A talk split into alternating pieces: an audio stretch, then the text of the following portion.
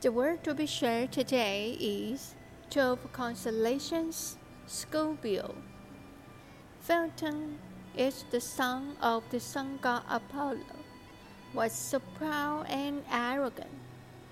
One day, he drove his father's sun carriage and drove away quickly, completely disrupting the life of all things humans, animals, and plants, either frozen to death or heat to death. Time was so chaotic, and it was mass all at once. In order to stop Phaeton's misbehavior, Hera released a poisonous scorpion.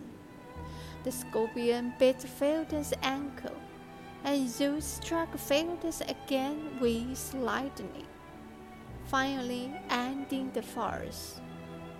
The world once again returned peaceful, and the powerful scorpion was elevated to Scorpio in memory of it. The work Scorpio of 1305 porcelain. The little angel with eastern face hugs the scorpion tightly in his arm, just like holding a beloved pet.